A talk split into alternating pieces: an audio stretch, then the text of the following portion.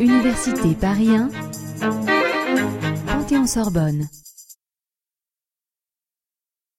La décentralisation connaît deux formes, la décentralisation territoriale et la décentralisation que l'on appelle décentralisation fonctionnelle ou encore décentralisation technique. Cette décentralisation fonctionnelle ou technique est représentée par l'établissement public. L'établissement public est défini traditionnellement comme étant un service public personnalisé. L'établissement public présente, avec la collectivité territoriale, un certain nombre de points communs et d'autres qui les différencient. L'établissement public est d'abord une expression de la décentralisation, c'est dire que l'on retrouve dans l'établissement public un certain nombre de caractéristiques de la collectivité territoriale. La personnalité juridique permet d'isoler l'activité d'une personne publique. Le service, doté de cette personnalité, va disposer d'une autonomie administrative et d'une certaine autonomie financière. L'établissement public va également avoir des affaires qui lui sont propres. Ces affaires peuvent être très variables. Par exemple, un musée va avoir pour objet de conserver et de présenter au public un certain nombre euh, d'œuvres que l'on qualifie d'œuvres d'art.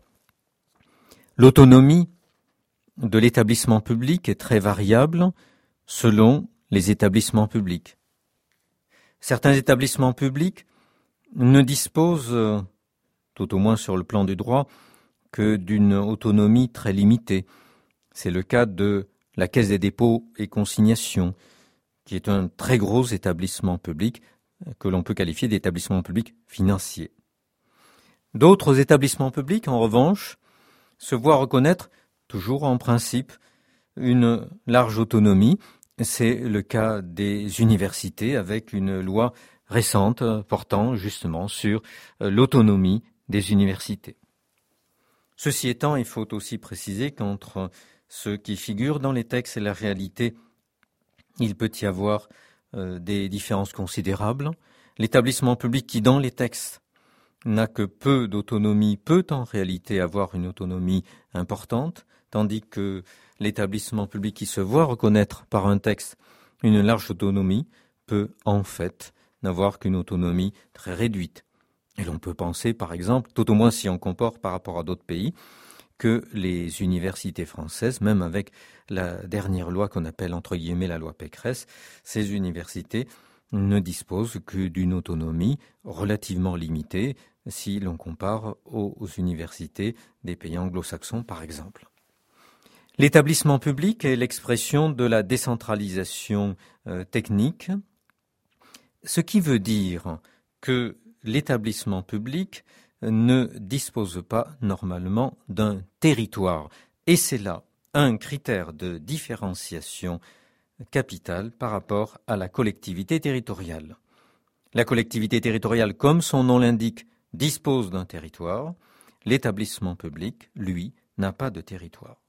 Et parce qu'il n'a pas de territoire, l'établissement public est rattaché à une collectivité territoriale.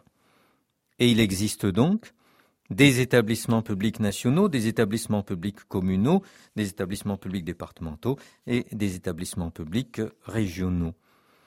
Établissements publics nationaux, ils sont extrêmement nombreux. Citons euh, par exemple parmi les établissements publics nationaux prestigieux le Louvre, qui est un établissement public, ou bien d'autres institutions en matière sociale ou dans d'autres domaines.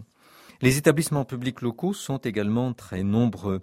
Ainsi, à l'échelon des communes, on trouve le Centre communal d'action sociale, qui était l'ancien bureau d'aide sociale, ou encore, autre établissement public, la Caisse des écoles, ou encore l'hôpital, dont le rattachement demeure communal et qui est un établissement public. En ce qui concerne les départements, l'établissement public le plus caractéristique est constitué par les collèges. Pour les régions, l'établissement public type est euh, constitué par les lycées, qui sont des établissements publics régionaux.